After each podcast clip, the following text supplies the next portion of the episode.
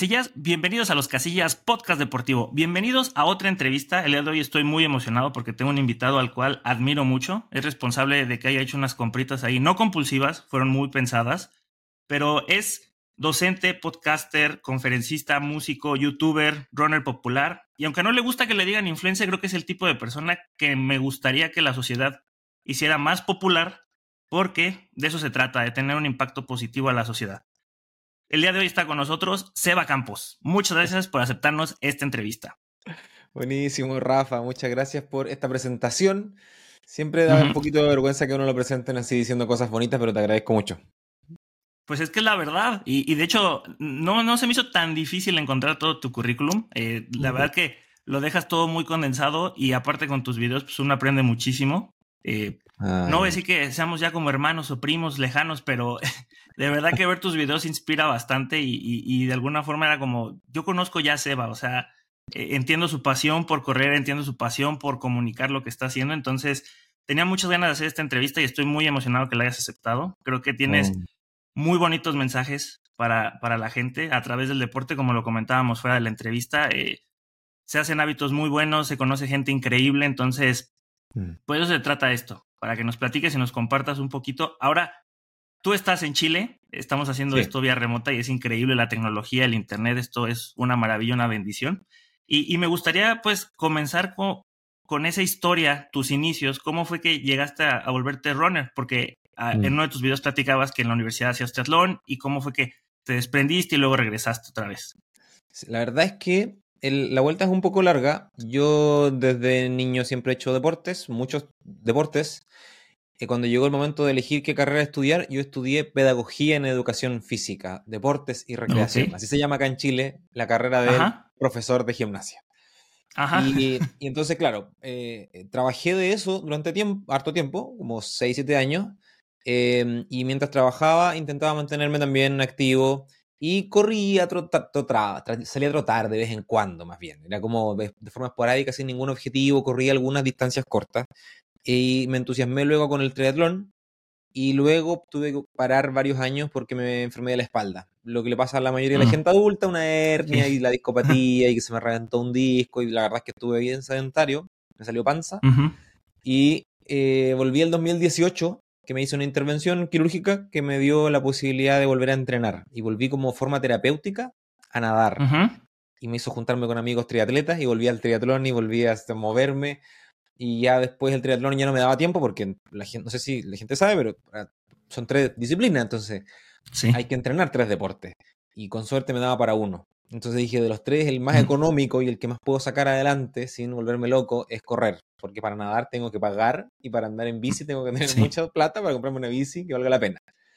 Em, y me quedé corriendo desde el 2019 en adelante, solo corriendo, siempre desde muy amateur, muy aficionado, eh, como corredor popular. Y la verdad es que eso empezó a tomar más fuerza desde el 2022, cuando lo combiné con voy a crear contenido sobre eso. Voy a salir a contarle a la gente que estoy corriendo, no para decir que soy ejemplar, sino para decir todo lo contrario. Me está costando un montón, le pongo ganas, no me resulta, mi entrenador quizás no lo hace tan bien y yo tampoco. Me encantaría tener unas zapatillas espectaculares, no las tengo. Em, y eso tomó mucho, mucho vuelo y el año pasado ya la cosa se puso seria. Y, esta es la parte final de la ruta, pues no quiero, no quiero aburrir eh, con, el relato autobiográfico, se puso tan serio que empecé a hacer un camino sin querer queriendo, aquí es donde viene la parte de influencer, en donde empecé a crear contenidos para terceros. Yo hice contenidos gratuitos, o sea, me refiero a gratuito a, me compraba unos anteojos de sol y yo mismo hacía un review de los anteojos que yo me compré. Y así con todas las cosas que me iba comprando como todo el mundo. Pero pasó que eh, marcas se empezaron a fijar, y de hecho es literal. Yo hice un video de unos anteojos de sol y me habla una persona de Adidas Chile. Y me dice, oye, vi un video tuyo en TikTok y me gustó mucho. ¿Qué pasa si yo te envío las Ultraboost Light, que son las últimas Ultraboost que se lanzaron en verano del año pasado? Verano de... ¿Sí? Inicios del año pasado, verano de Sudamérica. ¿Qué pasa si yo te envío una de esas y tú haces un video de lo que te salga? Así como el que hiciste de los anteojos, eso mismo sin ninguna pauta, tú haz lo que te salga, pues. O sea, nos gusta lo que estás haciendo. Lo que es muy bonito porque a muchas veces me ha pasado que, me han hablado marcas o organizaciones y ellos me mandan una cosa muy guionada, muy pautada. Entonces es como, seguro no has visto nada de lo que yo hago porque me estás pidiendo algo que yo no soy.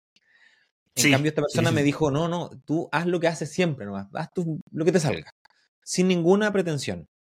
Y resultó que les gustó mucho y entonces comenzamos una relación de amistad laboral con Adidas, eh, que culminó en que ahora yo, en este año, 2023 hasta 2024, soy embajador oficial de Adidas, Chile, tengo un contrato con Adidas, y obviamente eso atrajo también a otras marcas, porque no es lo mismo ser una persona nomás que ser una persona que corre con Adidas. Eh, y entonces se acercaron otras marcas a mí. Lo paradójico de esto es que yo soy, para el mundo del running, un corredor lento. No me subo a ningún podio, no le gano a nadie. Y es paradójico y me genera mucha alegría y al mismo tiempo me genera mucha incomodidad porque tengo conocidos que son de elite, que se suben a los podios, que ganan todo y tienen que andar haciendo eventos de beneficio para poder costear sus cosas, sus zapatillas, su ticket aéreo para ir a una competencia. Y yo que soy un aficionado, gano más plata que un profesional, haciendo la misma disciplina. Irónico. Em, claro, y, y, claro, yo creo que la gran diferencia está en que yo he podido contar una historia asociada al deporte y en cambio subirse a un podio da exposición a las marcas, pero no hay ninguna historia mm. detrás. Y, eso no, no, acerca a la gente que quiere aprender o que quiere comprar o que quiere acercarse. O sea, de hecho, al contrario. Yo de la gente que no sé, que sube el Everest o que rompe récords, son inspiradores, pero al mismo tiempo yo digo, nunca voy a ser como esa persona.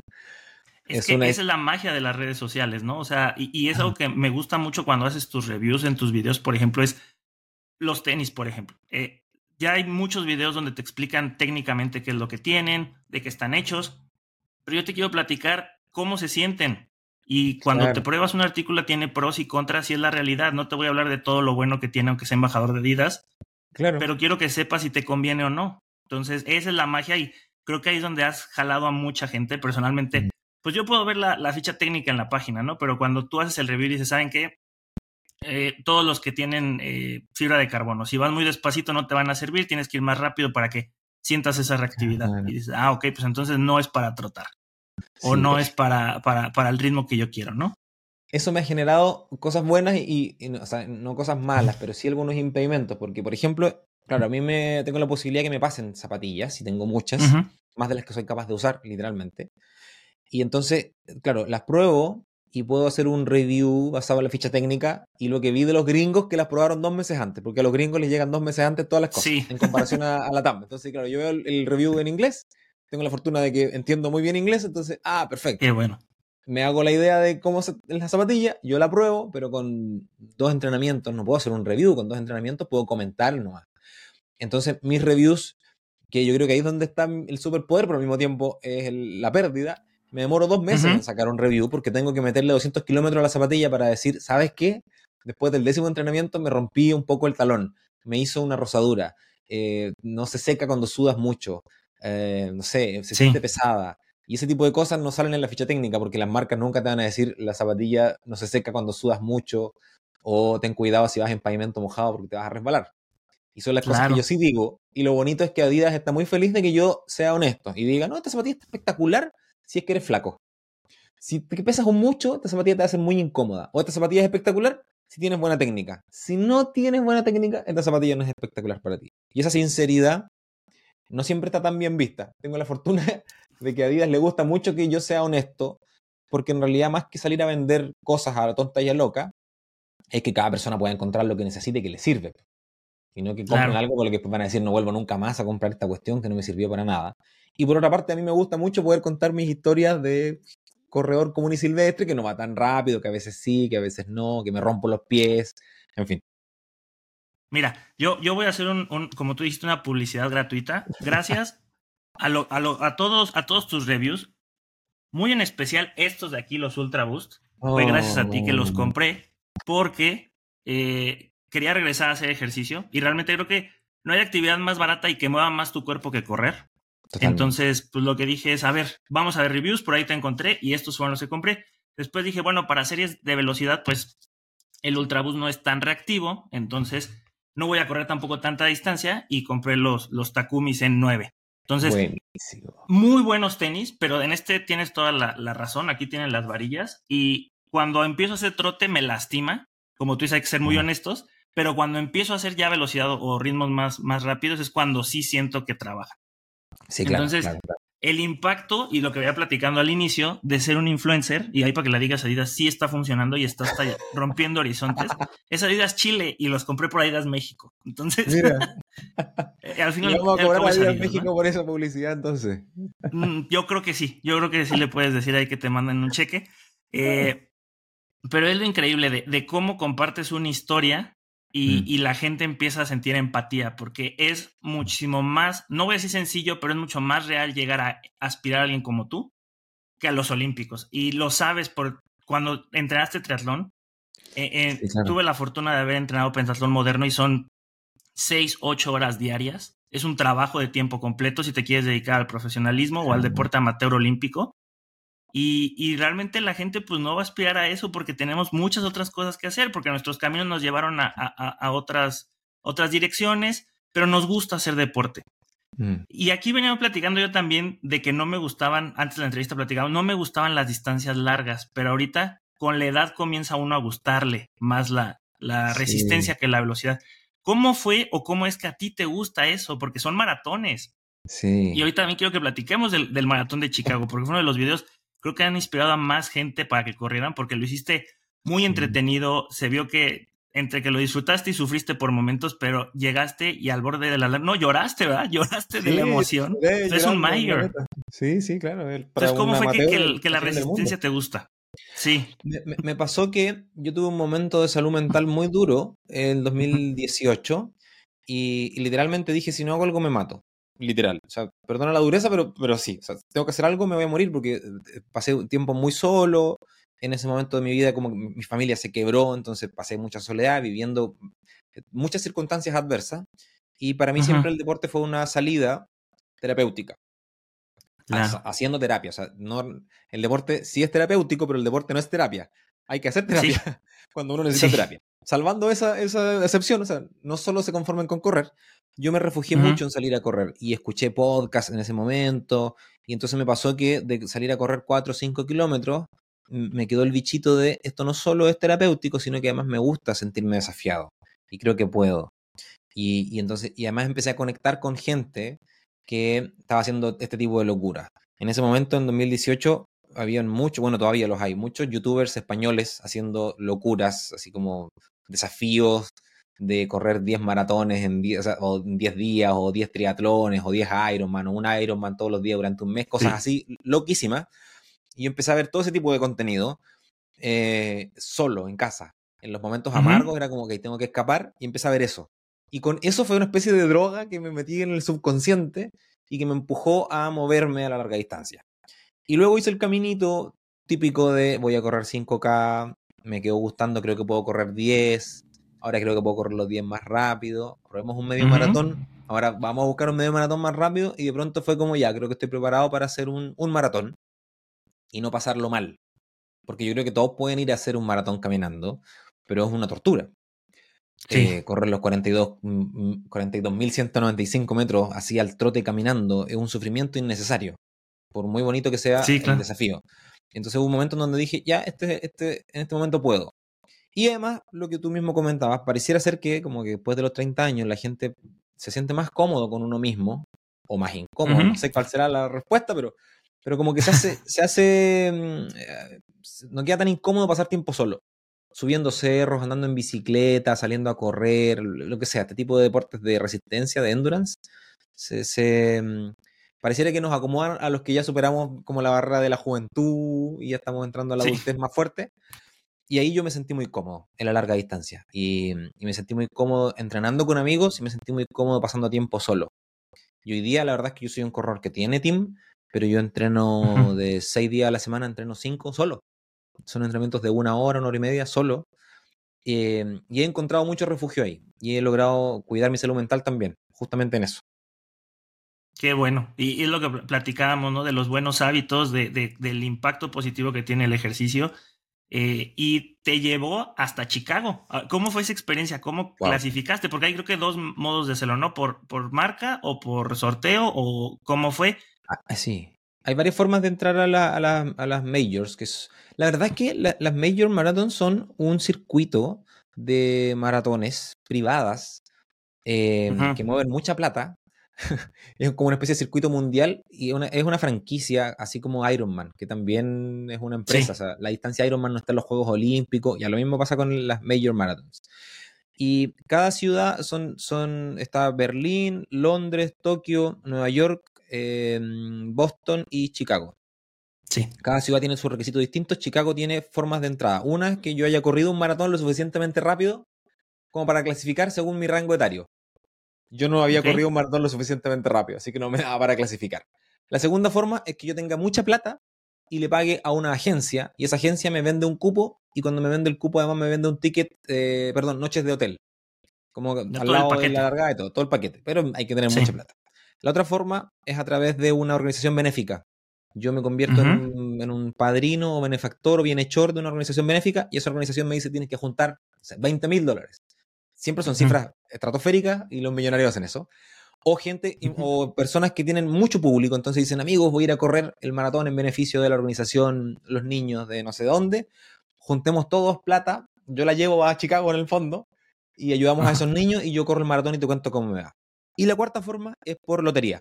Literalmente es azar. Tú pones tu tarjeta de crédito y si te quedas en la lotería, tú te enteras porque te llega un mail donde tu tarjeta de crédito se acaba de cargar 300 dólares. Ahí está el cobro. ¿Y ahora? y, claro, y entonces yo fue eso lo que hice y quedé por lotería. Y eh, de las, de las maratones, de las major marathons, la de Chicago es la que tiene más alta tasa de, de aprobación o de quedar en, por lotería. Ok. entonces yo dije, voy a ir por esta porque tengo más probabilidades de quedar. Que igual más probabilidades de quedar era como uno en mil. Que no son altas tasas, pero, pero es la que tiene mejor probabilidad. Pero había. Uno en mil quedé. Sí, y quedé. Qué bueno. Eh, y, con todos los que ibas también aplicaron así, porque ibas con un buen grupo.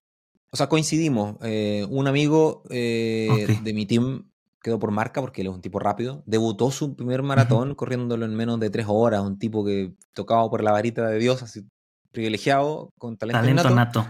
Sí. Otra amiga quedó por lotería y su pareja pagó la agencia. Dijo, bueno, yo la acompaño, pago lo que haya que pagar y metió la tarjeta de crédito. Y, y terminamos armando un, grupito con el que compartimos el viaje. Obviamente no compartimos la ruta porque cada uno iba a buscar sus objetivos personales, pero compartimos el viaje. Súper bien. Y, bueno, al menos se hizo el viaje más ameno, supongo, ¿no? ¿Y, qué tal fue toda la experiencia? Porque sé, en tu video al final sales llorando, o sea, por haber terminado un Major. Toda la experiencia, es la ciudad de los vientos, que aparte es preciosa. ¿Cómo la viviste? Uy, es que es una locura porque porque primero el nivel de producción de los norteamericanos es, o sea, uno ve, no sé, las cosas en la tele, ve los partidos de la NBA, el del Super Bowl, en fin, su nivel de producción está muy, muy lejos de lo que nosotros hacemos en Latinoamérica. Eh, Correcto, por Latinoamérica, el cono sur, o sea, muy, muy lejos. De hecho, el maratón de Chicago tiene una carrera al día anterior que son los cinco, Chicago 5K, así se llama. Eso no los conocí hasta que vi tu video, ¿eh? Y, cuando uno se inscribe, te dan la opción de comprar de inmediato tu ticket. Y es una carrera que está pensada para que uno vaya a soltar las piernas el día antes, pero también para que la familia pueda correr. los que acompañan ah. al maratonista. Entonces está lleno de gente que no corre en realidad y que van a pasear. Eh, bueno, esa carrera, que era una carrerita así de 5K, estaba mucho mejor producida que cualquier carrera acá en Chile. O sea, el nivel de producción era de la, carrera más top de acá en Chile, no alcanzaba ni a la mitad de lo buena que fueron estos 5K del día antes en, el, en, el, en Chicago.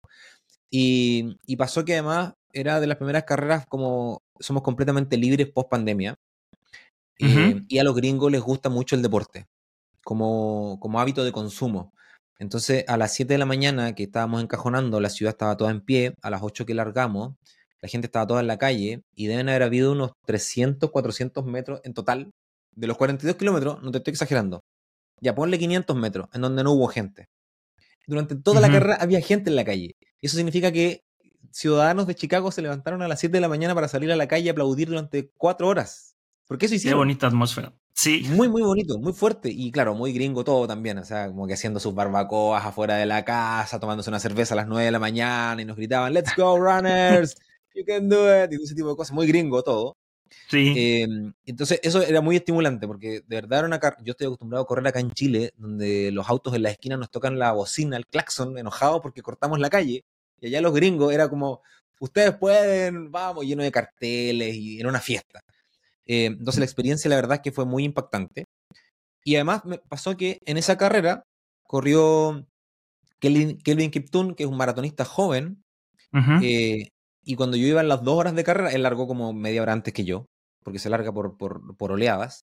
Cuando yo como en dos horas de carrera, de pronto escucho a la gente explotar, gritando. Y dije, bueno, no soy tan popular como para que griten por mí. Entonces empezamos a ah, preguntar, ¿qué, ¿qué, ocurrió? ¿Qué ocurrió? Y ahí nos dicen, se acaba de romper el récord del mundo de maratón. Ahora, sí, este maratón que tú estás corriendo. Entonces era como, wow, no puede ser, estoy corriendo el maratón donde se rompió el récord del mundo. Eh, bueno, y así, ¿no? Como que en general la experiencia estuvo llena de estímulos. Eh, pasamos por el barrio eh, mexicano, y en el barrio mexicano era una fiesta porque obviamente los latinos le ponen mucho sabor a la cosa. Así debe ser. Muy latina también la recepción, desde que me ofrecían vasitos de tequila, me ofrecían tacos, me ofrecían cositas para fumar, de todo, de lo que se te pueda ocurrir. pero obviamente uno les gritaba así como vamos México, identificaban que uno era latino y de vuelta el grito. De verdad que fue muy, muy una fiesta. Eh, entonces, aunque es un maratón y es durísimo, es muy alegre. de verdad que yo nunca había corrido una carrera en donde en todo momento hubiera alguien gritándome. Eh, no tuve tiempo para, para pasar mis momentos dolorosos de carrera sufriendo. Siempre había alguien dando ánimo. bueno. Sí, sí. Creo que, creo que con ese video me motivé mucho a querer correr algún día un maratón. Desde que entrenaba profesionalmente, vamos a decirle, o amateur, eh, tenía en mi mente, dije, algún día voy a hacer un Ironman y voy a hacer un maratón, pero odiaba la resistencia. Hoy creo que es una meta que puede ser conseguida en un tiempo todavía, pero claro. Eh, con ese video dije, es que sí es una fiesta. Me gusta mucho cuando voy a una ciudad caminarla, caminarla y kilómetros y kilómetros. Bueno, ahora vamos a intentar correrla, ¿no? Sería otra cosa espectacular. Ahorita platicaste de dos cosas que se me hicieron muy interesantes. Eh, la logística que tienen aquellos eventos a comparación de Latinoamérica, hay que incluir mm. a México, salvo tal vez la Ciudad de México, Guadalajara y Monterrey, que son mm. nuestras tres ciudades más importantes. El resto todavía estamos en pañales en eventos deportivos para la gente. Y, mm. lo segundo, cómo los latinos estando en Estados Unidos nos unimos más que estando en nuestros propios países. Es, es, algo que a mí me tocaba ver mucho el odio que, a veces hay entre argentinos y mexicanos, no sé también ustedes chilenos con quién se pelearán. O sea, es de... Y es triste, ¿no? O sea, yo lo veo con Europa, por ejemplo, tendrán sus diferencias, pero se unen. Te voy a platicar una experiencia rapidísimo. Sé que es tu entrevista, pero eh, eh, es que se me vino mucho a la mente ahorita que platicaste de ese apoyo. Una vez tuve la oportunidad de ir a un mundial juvenil, estábamos en Bulgaria, y un compañero estaba peleando por la medalla de oro era, eh, y, la competencia era contra un francés. Y se dividió totalmente la, la, pues todo, todos los que fuimos a competir eran todos europeos apoyando al francés y todos los que íbamos de, de, de, Latinoamérica, pues apoyando al mexicano, y los de República Checa, porque se habían hecho nuestros amigos. Y se sintió esa vibra, fue una carrera muy bonita, y al final ganó el mexicano. Y, realmente ahí fue cuando ya nos voltearon a ver diferente porque no esperaban que nadie de este lado del charco fuera a ganar algo. Pero ahora sí, regresando contigo, eh, fue una experiencia muy padre que grabaste, que compartiste y cómo se te ocurrió empezar a hacer esos videoblogs. Uy, la verdad es que me. principalmente la, influencia de españoles y de norteamericanos que crean contenido. Entonces, claro, yo estaba haciendo contenido para redes sociales que es más fácil porque son cortos, duran un minuto y medio. Sí. Y, claro, y en junio de haber sido del año pasado, lo conversé con algunos amigos y les dije, tengo ganas de hacer un canal de YouTube, pero eso implica hacer videos más largos y eso implica no desaprovechar la oportunidad de que si voy a una carrera, la registro. Con todos los pormenores y yo llegando a mitad de camino, o sea, no voy a subirme a un podio jamás. Eh, y dije, voy a hacer un experimento, voy a, voy a darle voy a invertir en esto y si da, bien, y si no da, me retiro y no pasa nada, nadie se va a enterar de mi fracaso, porque si fracaso voy a tener cero visualizaciones, nadie se entera, así que no pasa nada.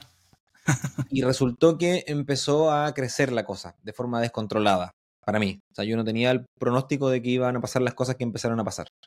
Y entonces ahora me, me puso un momento que me puso en la situación de eh, me gusta mucho contar lo que está pasando en una carrera, porque justamente pasa lo que te pasó a ti, Rafa, que veo a alguien correr así pasándolo bien y yo digo, seguro a mí también me podría pasar algo así y podría disfrutarlo. Sí. Entonces me, tengo una especie de responsabilidad social, simplemente a correr lo mejor que puedo, sino que tengo que ir a compartirlo. Eso significa que tengo que entrenarme con la cámara en la mano, hablando. Es una eh, técnica totalmente diferente, ¿no? O sea, por tu respiración, por la técnica del braceo. yo los veo y, a mí se me empieza el aire y al principio era como, es que cómo pueden estar haciendo celebración tan importante. los motores de arriba mueven los de abajo y aparte están hablando. Sí, o sea, hay varias formas de resolverlo. La cámara, la tecnología de hoy día, la verdad es que permite ir con algo liviano y cómodo. Pero al yo corro, o sea, habían varias fotos, por ejemplo, de las que me tomaron en el maratón de Chicago, en donde yo llevaba la cámara con el palito de selfie y todo eso, puesta en el cinturón. Entonces en la foto yo salía como si tuviera una especie de hernia saliéndome por la panza, así como una cosa muy fea, porque claro, yo no llevaba las manos ocupadas, me había guardado la cámara, que, esta cosa. Entonces, claro, yo pongo esto en la panza y parece que estuviera con algo, no sé, con una máquina puesta. Fotos que no pude poner.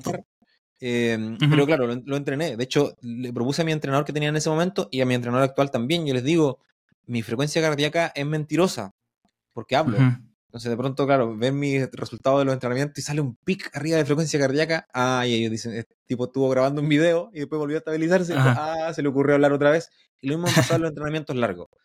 Y entonces me dije a mí mismo que se lo escuché en un podcast a un gringo que hace contenido y sale todos los días con la cámara, incluso aunque no graba. La lleva puesta en el pantalón, en la mano, da lo mismo, la saca todos los días. Es como salir con el reloj, salir con la cámara. Si quiero hacer esto, un full. Tal cual. Y entonces yo dije, voy a hacer eso. Y lo empecé a probar cuando corrí, cuando empecé a preparar el maratón de Chicago, tenía dos fondos grandes de 30 kilómetros. Dije, voy a correr estos 30 kilómetros con la cámara en la mano a ver qué pasa. Si sufro mucho, lo considero y la verdad es que no sufrí tanto como para decir, no, no vale la pena. Lo, pasé bastante bien con la cámara en la mano. Obviamente, tomar agua, comerse un gel, acomodarse los anteojos, todo lo que hay que hacer cuando uno va corriendo. Y la cámara tiene un estrés que yo no se lo recomiendo a la gente. O sea, tiene un estrés. Yo probablemente podría ir un poquito más rápido si no estuviera preocupado de grabarme. Eh, pero la verdad es que para mí vale la pena eh, no ir tan rápido, pero poder contar una historia. Y es que los objetivos cambian, porque, e, y ahorita lo dijiste muy interesante, e, esta parte de, yo sé que no me voy a subir a un podio y no tiene nada de malo. Al final, creo que con la edad uno va aprendiendo que el único con el que estás compitiendo es contra ti mismo. Y si tu objetivo es mejorar tu marca, pero aparte es compartir lo que haces, pues esa es tu prioridad. Como tú dices, tú te entrenas para poder correr y estar hablando y tener la cámara. Te olvidas de un brazo porque se está grabando, pero eso es tu objetivo, eso te llena, eso te hace feliz competir no se trata solamente de ganar. Y a muchos, yo me acuerdo cuando era joven se me hacía muy difícil entenderlo. Pero bueno, con la edad y, los años lo entiendes, ¿no? Vas ahí medio. Y, a mí me, pasa también, yo estoy transitando ahora en un momento de mucha amabilidad conmigo mismo y con, mi entorno. Entonces, claro, yo, yo durante harto tiempo estaba intentando ser una, una mejor versión de mí, que está súper bien. Pues así el año pasado yo corría a tanto tiempo, la idea es ahora correr un poco más rápido. Pero al mismo tiempo, cada año que pasa me voy volviendo más viejo, no más joven. Entonces estoy compitiendo contra un tipo de. O sea, el Sebastián de este año va a competir con un tipo un año más joven. Está en desventaja. Eh, sí, claro, tiene más experiencia, más entrenamiento, pero está en desventaja. Y si compito con el del 2020, estoy compitiendo con un tipo que tiene cuatro años menos. Eh, que tiene muchas mejores eh, condiciones biológicas y fisiológicas para poder sacarlo adelante. Entonces, me he liberado un poco de eso y he cambiado los parámetros con los que mido mi performance. Em, me ayudó mucho un amigo que es psicólogo deportivo, entonces eh, nos pasaba que nosotros terminábamos de entrenar, por ejemplo, cuando entrenábamos en equipo, y nos preguntábamos, oye, ¿cómo te fue? Y mirábamos las métricas, mirábamos números, que cuánto la frecuencia cardíaca, que la distancia, que la velocidad, que lo que vamos con más dispositivos medimos potencia y watts y cosas, en fin. Y entonces él nos empezó a preguntar, ya, ¿y lo pasaste bien?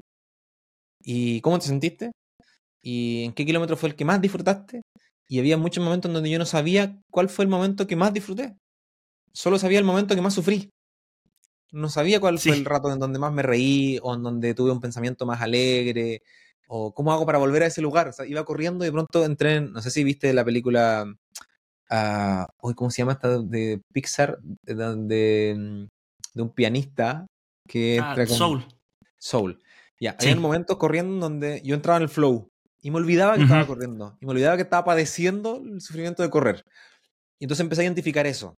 Y me, yo empecé a tratar de, compartirlo con la gente con la que salgo a correr. Y, más que preguntarle si tu frecuencia cardíaca estaba por los cielos, es como, ya, pero lo pasaste bien y lo disfrutaste y, y estás contento y tienes ganas de que vayamos por un desayuno y cuál fue el kilómetro que más te gustó y en qué, en qué momento te dieron ganas de sacarte una foto y tomar el teléfono y, decir, oye, me están pasando cosas bonitas. Y ese parámetro en los deportes de resistencia es súper importante porque se llama pasar tanto tiempo esforzando, ¿no? Es una pena que pasemos todo ese tiempo torturándonos, pero la idea es que podamos disfrutarlo. Entonces mi objetivo ahora sí, obviamente, es mejorar mi performance y tener más velocidad, pero si eso hace que yo sacrifique mi bienestar y que no lo pase bien, yo prefiero correr lento. Prefiero correr lento y pasarlo bien. Qué bonita mentalidad. Y creo que es algo que a mí, te voy a ser sincero, a mí nunca me preguntaron cuando entrenaba tanto tiempo en la juventud. Era más ir por marcas, era ver tu frecuencia, el lactato. Y, y nunca me preguntan cuál fue el momento que más disfrutaste, cuál fue el entrenamiento que más te gustó. Muy bonito y sería, y es muy padre compartirlo. Me parece que es algo que podemos compartir con nuestros conocidos. Y si el día de mañana Dios me da licencia de tener hijos, pues también preguntarle cuál fue lo que más te gustó en tu entrenamiento, que fue una friega, pero qué fue lo que más te gustó. Oye, Seba, ¿y, y, y cómo balanceas tu vida? O sea, al inicio hice la presentación docente, podcaster, youtuber, runner. aparte, corres distancias largas, como tú dices, tienes que entrenar una hora, una hora y media todos los días. ¿Cómo balanceas eso? Tu agenda debe estar siempre llena. Sí, medio sí. Tengo la posibilidad, o sea, tampoco es que tengo, sino que tuve que empezar a modificar mi rutina para trabajar más por mi cuenta que trabajar de forma eh, apatronado, empleado. Eh, entonces, claro, una parte de mis ingresos, porque la verdad es que uno ordena su agenda de adulto basado en el trabajo, principalmente. y alrededor del trabajo uno pone el resto de las cosas, ¿no? Todo gira. Eh, claro, entonces yo, yo he, logrado hacer el caminito hacia hacer que una parte de mi jornada es una parte fija donde tengo que estar sentado en una oficina. Y en pandemia mi trabajo se convirtió en teletrabajo y cuando se pasó la pandemia no se volvió a trabajo presencial, se quedó como teletrabajo. Y eso me da flexibilidad para yo poder meter entrenamiento en algunos horarios un poco extraños. Eh, y la otra parte de mis ingresos, yo hago docencia, principalmente. Y, entonces también mis horarios son raros. Hay días donde hago clase hasta las 11 de la noche, pero eso significa que, hay un día en la mañana donde mi día comienza a las 11 de la mañana. Entonces puedo tomármelo con calma. Eh, pero y claro, yo sé que es excepcional lo que tengo y, lo siento que es un privilegio. Y, muchas veces me ha pasado que, que, gente que me dice, oye, yo veo gente corriendo a las 10 de la mañana y digo, ¿en qué trabajarán esas personas? Ah, bueno, debe ser como el Seba, que tiene un trabajo rarísimo en donde acomoda su... Claro, porque uno ve gente, ¿por qué está corriendo un martes a las 10 de la mañana? ¿Qué tipo de gerente es este tipo? No, no soy gerente de nada. Y, lo otro que lo que te estaba contando antes, que esto empezó a escalar a tal punto que, que para mí ser un corredor popular es parte de mi trabajo. Y genero ingresos. Entonces he, intentado poner el entrenamiento no como un trabajo obligación, pero sí como un yo quiero hacer esto porque al mismo tiempo que me gustaría dedicarle más tiempo a esto. Em, pero, pero sí, o sea, me levanto a las 5 de la mañana, y, corro antes de entrar al trabajo y tengo todo el día sueño y ando con hambre y estoy tomando agua y los fines de semana que hay que disfrutar con la familia. Disfruto con la familia, eso significa que tengo que sacar el entrenamiento entre las 6 y las 8 de la mañana y cuando yo vuelvo a casa a las 8 de la mañana la gente está despertando y yo vengo recién duchado de haber corrido 25 kilómetros. Eh, así se saca adelante que también lo hace la gente que tiene un emprendimiento, y también lo hace la gente que está enamorada, y también lo hace la gente que está... O sea, todos todo los que tenemos una pasión, también lo hacemos. Sí. Eh, o sea, conozco poca gente que, enamorada que no haga ese tipo de esfuerzos, de levantarse súper temprano, acostarse súper tarde, recorrer distancia, gastar plata. Son pasiones. Yo tengo esta, que me hace levantarme temprano y hacer esos cambios de horario. Que claro, sin la pasión no se entiende mucho, se ve como una especie de trastorno obsesivo. Pero como dices, o sea, estás enamorado y tienes mucha pasión por lo que estás haciendo. Y, eso está, o sea, es lo que muchos deberíamos buscar como objetivo en nuestra vida. ¿Qué es lo que nos hace que nos levantemos o que hagamos algunas locuras? Y hay, gente que está, por ejemplo, sacando adelante su emprendimiento o su empresa y tiene que hacer lo mismo, levantarse a las 5 de la mañana y acostarse a las 2 de la mañana. Y hay gente que acaba de tener su hijo y le está pasando lo mismo, se tiene que levantar a las 5 de la mañana y se tiene que acostar a las 2 de la mañana y despertar tres veces en la noche. Eh, lo que pasa es que, claro, las pasiones van cambiando en la medida que uno va cambiando también y va creciendo. Sí. Eh, y yo en esta temporada de mi vida estoy en esta, a full.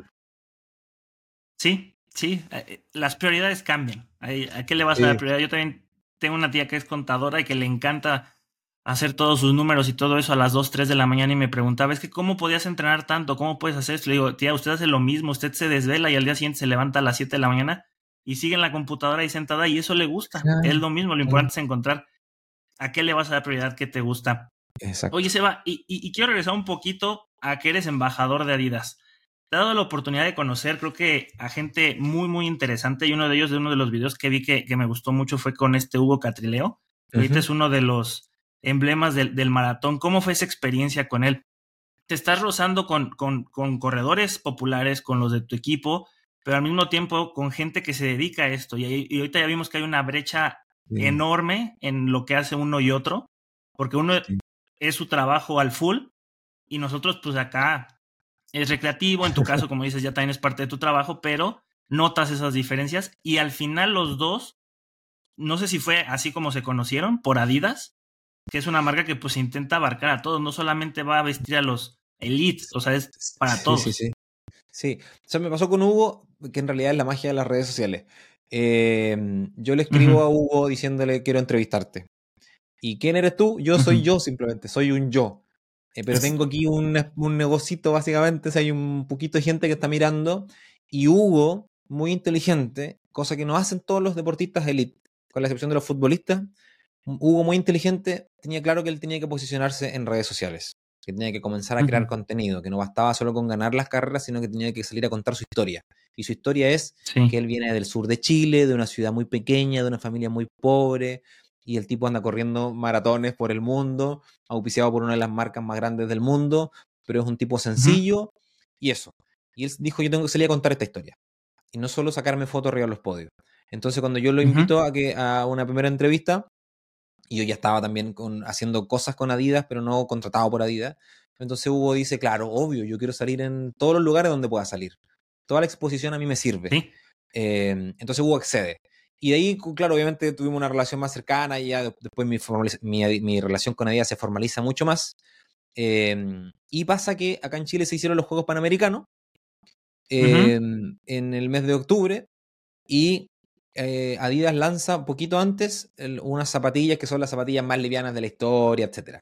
Sí. Y para Chile no habían zapatillas de esas no estaban asignadas para Chile porque Chile es un país pequeñito donde no, es tan relevante. En Brasil habían un montón, en México también habían un montón, en Chile no habían, pero había un corredor chileno con posibilidades de medalla. ¿Cómo no va a correr con esas que son las Adidas, Adicero, Adios Pro Evo 1? Una zapatilla para romper récords, etcétera. Todo ese, ese marketing, etcétera. Y Adidas Chile se consigue un par de zapatillas para Hugo, pero se las consiguen así como vamos a hacer que lleguen de un día para otro y Hugo se las prueba hoy día y tres días después está corriendo un maratón. O sea, esto es ahora. Y a días me da un telefonazo y me dicen, mañana puedes estar en nuestras oficinas, eh, vas a estar tú, vas a estar un medio de prensa y una agencia de publicidad.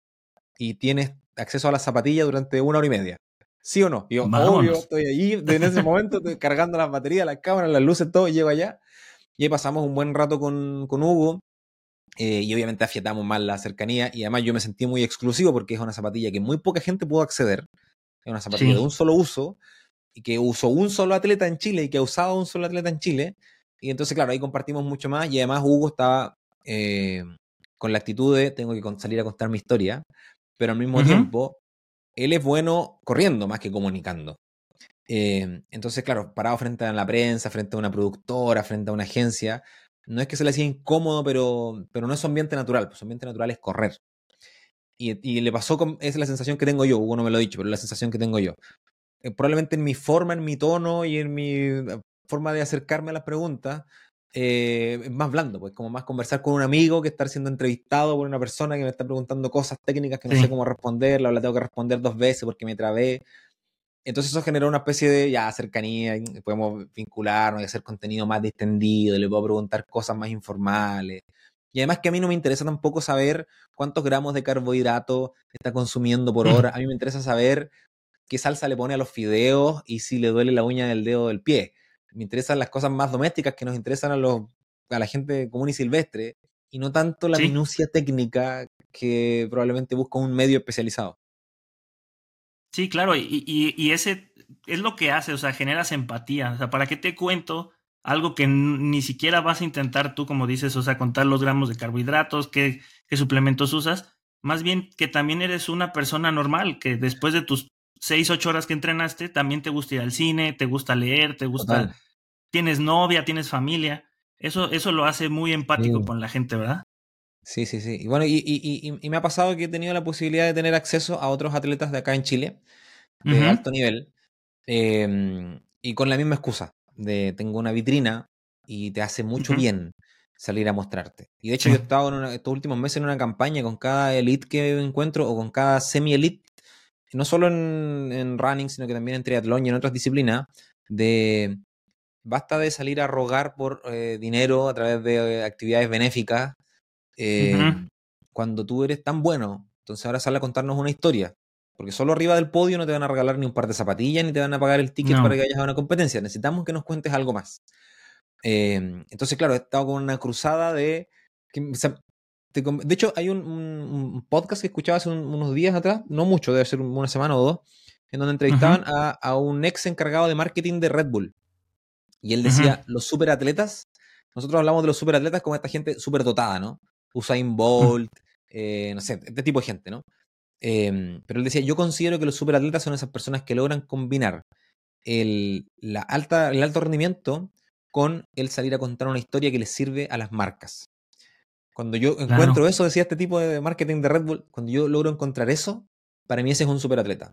Porque gente que rompe récords aparecen todos los días y están en todas las marcas, pero en Red Bull nosotros necesitamos que haya uno que nos cuente su historia, además de romper récords. Si tenemos esa doble combinación, está. Y, es paradójico que gente como yo, que no anda rápido, tenga más auspicios y genere más ingresos que una persona que vuela y que gana cada vez que va a una carrera y que tenga que mendigar literalmente por recursos. Y yo tengo zapatillas que no he sido capaz de probar todavía. El sueño, el sueño lo estás viviendo. Cuando me dices que tienes más, cuando dijiste eso de que tenías más tenis de los que puedes usar, es el sueño, de verdad. Ya, ya tengo mis cajas llenas, pero sí los voy rotando, pero que te lleguen tenis, ese sí, es un sueño. La verdad te envidio por eso las, de la buena. Las Adios Pro 3, que son las zapatillas de maratón de Adidas. Ahí las saqué de la caja solo para dejarlas de decoración porque no tenía posibilidad de usarla y dije, tampoco las voy a usar solo porque sí, o sea, tengo que encontrar un buen pretexto. Porque la verdad es que no es que no las necesite, pero, pero tengo más zapatillas de las que soy capaz de usar, sin duda. Ay, espero que algún día me toque esa, esa maldición que tienes tú.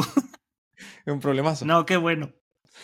Oye, Seba, y, y, aparte de todo esto de creador de contenido de atleta, sé que no hablas mucho de eso, pero también haces, es que no sé cómo lo llamas, eh, eh, que, ayudas a, esas casas hogar o esas, esas instituciones que hacen ese, e, ese impacto social tan positivo.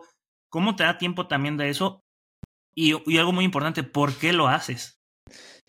la verdad es que de mm, parte de mi trabajo es con una congregación religiosa. Yo colaboro en la comunicación digital porque esa es mi profesión. O sea, yo me dedico a la comunicación digital. Entonces, va, corro con un poco de ventaja cuando tengo que salir a contar historias por internet porque te manejo conceptos técnicos que el común de la gente no tiene. Sí. Yo trabajo para una organización religiosa que tiene colegios, que tiene parroquias, son católicos. Yo también. Y tienen estos hogares. Y en los hogares Em, yo tengo que trabajar en algunas cosas, pero hay algunas otras cosas que la hago porque me gustan. Entonces, cada vez que puedo, hago esta parte más voluntaria de, interactuar con personas con, discapacidad que están en situación de abandono. Esa es como la combinación. Son personas que tienen discapacidad intelectual y no tienen familia. Em, y la verdad es que tampoco es que tengo tanto tiempo. Entonces, cuando tengo el tiempo y puedo donar ese espacio, eh, trato de amplificarlo lo más que se pueda para que llegue más gente a ayudar. Como que ese es el espíritu. Pero no me gusta mucho salir a contar ese tipo de cosas porque como, como ya siento que hago la suficiente cantidad de cuestiones, em, no quiero convertirme en una especie de meme de, este tipo no puede ser el hombre perfecto, porque claramente no lo soy. Entonces no quiero salir a, dar un mensaje erróneo. Em, y, y, de hecho, me he ido restringiendo en las cosas que hablo en Internet al punto que casi solo hablo de running y de comunicación digital un poquitito, porque podría hablar de muchos otros temas, pero no quiero mm, aparentar algo que no soy, pues soy un tipo que le pone ganas nomás, pero sigo siendo un ciudadano promedio como todo el mundo, solo que tengo algunas habilidades para contar historias en Internet. Bueno, pero creo que aquí es una buena plataforma eh, y es lo que yo quiero compartir a nuestra audiencia. Eres tal vez tú no lo veas hacia ti, pero lo puedo yo notar al momento tanto de leer tu currículum, porque otra cosa que creo que no dije, eres músico también. Y toda esta parte de creación digital, comunicaciones, va muy hacia lo que has desarrollado la parte artística. Entonces tienes desarrollada la parte artística, la parte deportiva, la parte intelectual y la parte del alma. Creo que esto es algo que también alimenta el alma y, eso mm. te convierte en una persona que buscas estar más completa a, mí en, la juventud, cuando estaba muy, muy dedicado únicamente al deporte, era eso. Si a mí me preguntabas de tocar un instrumento musical, a lo mejor toqué la melódica o la flauta alguna vez, pero nunca la dominé ni me interesó. Lo mío estaba muy, muy enfocado solamente en el deporte. y como seres humanos creo que se trata de desarrollar todas nuestras áreas, ¿no? Es, vida solo hay una y se trata de disfrutar y aprender todo lo que se pueda. Entiendo que no lo muestras tanto en redes sociales porque tu nicho no va hacia eso, pero pues lo poquito que nos has mostrado creo que es algo que también te humaniza más y que demuestra que hay mucho más que hacer que solamente correr, que solamente enseñar lo de la carrera. Y también me interesa ayudar a mi sociedad, me interesa ayudar a esta gente que, que lo necesita y es un mensaje muy poderoso, muy fuerte y muy bonito. ¿eh? Te agradezco por eso, porque te digo, eres de ese tipo de personas que deberíamos ser más famosas, de decir, hay que aspirar no tanto a ser como Seba, pero buscar eso que nos apasiona, a quién podemos ayudar, que lo que hagamos que el impacto repercuta a otros, que creo mm. que eso nos ayudaría mucho como latinoamericanos. Ahorita lo dices con todos los atletas de élite que tienen que estar mendigando por apoyos, mientras que en Estados Unidos una carrera de 5 kilómetros recreativa tiene una mejor logística y tiene más presupuesto que las mejoras de nuestro país, ¿no? Totalmente. Entonces, sí. Sí, y, bueno, eh, yo creo que por una parte tenemos una oportunidad única porque Internet es una plataforma, la verdad es que gratuita, para salir a contar mensajes, sea cual sea. Eh, y, me parece que, desaprovechamos la oportunidad muchas veces cuando tenemos cosas bonitas para contar y, no aprovechamos el espacio de Internet. Eso por una parte.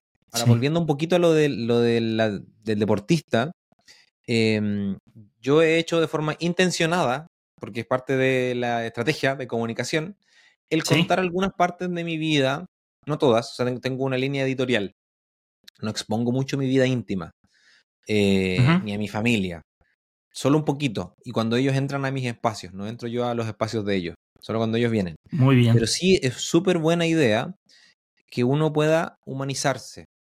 Eh, de hecho, por eso no me gusta tanto el concepto de influencer, porque uno tiene asociado al influencer a esta persona como plástica, sintética, que, sale a decir, ay, mis amigos me han preguntado acerca de esa zapatilla, de ese tenis, y, nadie te ha preguntado nada. Te está pagando una marca para que digas eso. Se ve muy plástico. En cambio, cuando, cuando uno cuenta un poco de la historia real, un poquito de reality, un poquito de chisme, em, hace que uno se vea más cercano y se vea como una persona común y corriente. Entonces, cuando después yo salgo a decirte, oye, sabes que me regalaron estas zapatillas y las estoy usando y puede que estén buenas o puede que no, eh, uno gana más confianza, porque las personas confiamos en las personas. Por eso las marcas contratan influencers, porque, porque con el logo no basta, necesitamos un humano del otro lado. Entonces, yo he intentado, que se hace difícil, contar un poco de mi vida personal sin exponer a la gente que no quiere salir en redes sociales y mi familia no tiene por qué estar apareciendo en pantalla, mi hijo no tiene por qué salir en todas mis fotos. Entonces, cuando él entra a mi mundo, yo le pregunto, ¿quieres aparecer? en mi mundo, en mis canciones, en, mis, en, mis, corridas, en mi oficina, pero yo no voy a ir a grabarlo a su habitación. Em, y me parece que es una recomendación súper, súper apropiada eh, para las personas que buscan crear contenido. Cuéntenos un poco quiénes son, porque nosotros nos encantamos con las personas, no solo con las instituciones y los logos. Muy buen consejo, ¿eh? y lo voy a tomar en cuenta. Ya lo que me he dado cuenta en el contenido que creamos también para otras redes sociales es que está empezando no a generar más seguidores, sino a crear una comunidad. Aquellos videos donde yo pongo mi cara y que saben quién soy, ¿no? O sea, Rafa Casillas, hacemos esto y te cuento esta historia, porque algo que nos gusta mucho en redes sociales es escuchar historias. Totalmente. Entonces, es una muy buena manera y un muy buen consejo para aquellos que quieren crecer en redes sociales. cuéntanos quién eres, qué haces, no solamente me des datos. Sí, no, y, y, además, bueno, ahí hay un, tú tienes ahí una ventaja, ¿no? Puedes poner tu cara delante de la cámara. Yo creo que los que tenemos hemos desbloqueado ese nivel de vergüenza y de incomodidad de ya voy a poner mi cara en una cámara y voy a salir ahí a decir mis cosas. Tenemos una ventaja comparativa en relación a la gente que no se anima todavía. Em, porque, porque de verdad que podemos eh, potenciar o amplificar nuestros proyectos solo con el hecho de crear contenidos en donde aparecemos nosotros hablando, en comparación a gente que solo postea fotos o gente o proyectos o instituciones o lo que sea, ¿no? Gente que solo pone fotos comparado con gente que puede salir a contar una historia con su propio rostro y con su propia voz, creo que corremos con una ventaja. Al punto que a mí me pagan, yo hago clases de comunicación digital y la mitad de las cosas que hago es tratar de ayudarle a gente que salga a hablar. Eso es lo que, o sea, principalmente. Y después como editar y hacer cosas y estrategias, en fin. Y es un, es un tremendo, em, eh, eh, una tremenda habilidad que no todo el mundo tiene. Y de hecho que hay un montón de gente que padece. Es como, yo no me animo todavía y quiero de verdad salir a contar. Tengo una buena historia y no me animo. y lo sufro, sufro el no poder atreverme todavía. Entonces, qué bueno que lo estás haciendo, Rafa, y, me alegro mucho por la gente que también que se anima. Y, los que no, eh, vamos, que todavía hay tiempo y hay espacio para todo el mundo acá. Claro que sí, eh, hay, el pastel es muy grande y nos puede tocar una buena rebanada. Seba, ya para terminar nada más, ¿qué sigue para ti este año? Este 2024, ¿qué te espera? Deportivamente, profesionalmente, con Adidas, cuéntanos. Mm. Sí, bueno, con Adidas pasan hartas cosas porque em, nuestra intención es que yo profundice mucho más en, en running y ayudarle a la comunidad de runners de Chile, que tampoco es tan grande, a, elegir, tal como lo he hecho el año pasado, pero ahora con más ganas y con más recursos y más fuerza, a elegir la mejor zapatilla posible, a disfrutar lo más que se pueda y de pronto entender em, con, con este como contenido y estos mensajes Em, cómo hacer que hacer deporte sea una experiencia agradable. Y si es con una zapatilla de vida, fantástico. Y si es con una zapatilla de otra marca, fantástico también. Pero ya entendiste la lógica de las zapatillas súper super amortiguadas, de las zapatillas pronadoras. ya entendiste la lógica. Ojalá fuera Adidas, pero si es de otra, da lo mismo. Ya entendiste. Y, y puedes ser parte de esto y no vas a estar padeciendo el moverte. Sea sí, sea. Ya en ese contexto, em, tengo muchos muchos muchos proyectos con Adidas, eh, lo que está muy bonito, y con otras marcas. Yo a nivel de, de, em, de, calendario deportivo tengo un medio maratón, que es el maratón de Santiago, pero yo voy a correr la mitad de la distancia. Y ahí busco marca personal, es bajar la hora de 30 en el medio maratón, que es igual correr medio fuerte. ¿Lo vas a bloquear? Pues sí, siempre. Eso. No hay manera en que no, porque además en esa carrera tengo que estrenar zapatillas, tenis. Ok. Entonces tengo que grabar eso, tengo que grabarme corriendo con esos tenis nuevos. Em, y en mayo voy a ir a correr a Lima, Perú, el maratón de Lima que es Adidas. Entonces yo le dije a Adidas, porfis, me llevan y me dijeron, vamos a preguntar. Y me dijeron hace poquitito, me confirmaron, me dijeron, sí, vamos. O sea, no solo vas, vamos, vamos un equipo de gente, van a ir un par de personas más. Entonces, y en, en, Lima hay un staff de Adidas grande, existe la comunidad Adidas Runners, entonces voy a correr con ellos, vamos a hacer cosas. Ah, Va a haber mucho contenido, voy a estar spameando mucho. Mi intención es chismosear un montón, correr el maratón y tratar de mejorar mi marca de Chicago. Lo que es cualquier segundo que le rasque a los 3 horas 15 con 05 es un logro. No, claro. sí, claro, ¿no? Y el segundo semestre, o sea, bueno, y entre medio, em, este es un año deportivo súper fuerte, o sea, este año son Juegos Olímpicos. Entonces, no tengo, no tengo nada todavía en planes, pero existen planes. O sea, esa es la, no hay nada en agenda ni en calendario, pero trabajo para una de las marcas más grandes del mundo, que tiene sede en Europa. Sí. Y los Juegos Olímpicos son en Europa. Entonces estoy cruzando todos los dedos de los pies, de las manos, encomendándome a todos los santos, porque son los Juegos Olímpicos. Se me puso la piel de gallina solamente de. Sé que no estás diciendo nada directamente, sé que no hay nada en firme. Pero, si sucede algo así, sí, Cuando yo empecé a mirar el calendario y empezamos a conversar, fue como, ay, mamá. Ya, ok, tengo que juntar mucha, tengo que acomodarme mucho para que pasen cosas muy bonitas, que independiente, o sea, puede que pasen allá o puede que pasen acá, ya, ya que ocurran Juegos Olímpicos y que uno pueda comentar cosas al respecto desde una vitrina un poquito más adelantada y, y traerla hacia el al mundo popular. O sea, puede ser que incluso no me mueva ni de mi casa, pero ya tener acceso a, hace dos, tres días antes al uniforme de la selección de Alemania de atletismo, porque lo puedo ver antes, porque es de Adidas. Ah. Eh, te fijas ese tipo de cosas que, yo puedo acceder y traerlas al mundo de la gente común y silvestre. Qué bonita. Entonces, claro, y más bonito sería poder tener ese uniforme de todas las selecciones que Adidas va a auspiciar. y el segundo semestre, correr otro maratón, eh, ojalá de la mano de Adidas. Em, en Latinoamérica hay un par, hay Buenos Aires, que es un maratón de Adidas, el de Ciudad de México, que es un maratón de Adidas, y el salto grande sería ir a correr Berlín, que es un maratón de Adidas. Pero todas esas cosas las puedo ver recién después de los Juegos Olímpicos, que son en, agosto de, este año. Y el segundo semestre ver qué pasa, tratar de correr un maratón más rápido que lo que logré en Lima. O sea, siempre buscar un poquito más hasta que ya sea lo suficientemente viejo como para tratar de ir más rápido y mantener. Muy bien, Seba. Pues sí, tienes un año muy interesante y, me dio mucho gusto que tocaras eso de los Juegos Olímpicos que de alguna forma pueden impactar contigo. Créeme que este año yo estoy muy emocionado. Cada que es año olímpico es... Tengo muchos conocidos, amigos que van a ir eh, y, siento pues esa emoción, ¿no? De decir, hey, independientemente solamente a un representante de tu país, ya está, ya está ahí. Sí, sí. Entonces es, mágico. Lo lindo que pasa con los atletas olímpicos es que ellos se paran en la línea de largada de la disciplina que sea Y, ya es un triunfo estar ahí parado. O sea, ellos saben, la mayoría de los, de los, deportistas en todas las disciplinas saben que no van a ganar una medalla. Si solo gana uno. Sí. Siempre gana uno solo. El resto sabe que no va a ganar. Y aún así es un triunfo estar ahí. Y aún así ponemos la tele para ver a nuestro representante estar parado ahí en la línea de largada del deporte que sea, sabiendo que la medalla se la va a ganar otro. Pero ya estar ahí es un triunfo. Entonces, muy emocionante, de verdad que es muy inspirador y además la mayoría de las veces está lleno de historias increíbles. Y es, vuelvo a lo mismo. Eh, claro, no es solo el que gana, es que el que gana tiene además una historia increíble para contar. Y eso es lo sabroso. Sí, no sé si en Chile les pase, pero aquí en México, cuando son Juegos Olímpicos, todos son expertos y no me gusta cuando le tiran tierra de no, quedó en el lugar 14, en el lugar 30 y es de entiende todo lo que tuvieron que pasar para llegar ahí. O sea, estás hablando del punto 0030% de la humanidad que solo está ahí, o sea, es súper exclusivo. Quedó en el 14 del mundo. O sea, de, todos los humanos que existen, es el 14. Sí. Exacto. de hecho, hubieron humanos que no lograron ni clasificar. Muchos quisieran estar ahí. O a veces clasificaron. En pentatlón, por ejemplo, pasa de clasifican dos por país.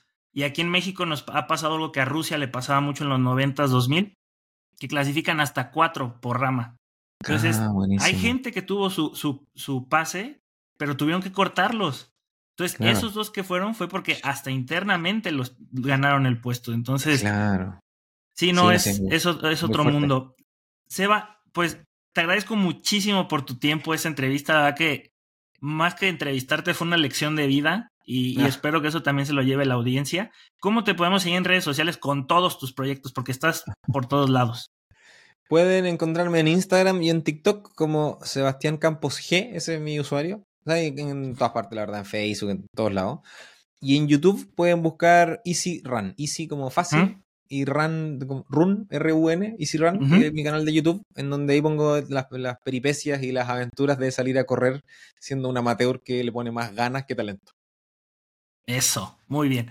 Bueno, pues nos vamos a despedir y tenemos una forma eh, particular de despedirnos aquí. Mira, yo voy a decir, si me puedes ayudar, siempre te voy a preguntar, ¿nos puedes ayudar a despedirnos?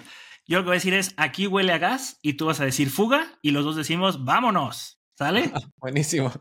Órale. Sale, entonces, Seba, pues muchísimas gracias. Espero que lo hayas disfrutado. Yo la verdad estoy encantado y la verdad espero que esto se comparta lo más pronto posible con toda nuestra gente. Pero aquí huele a gas.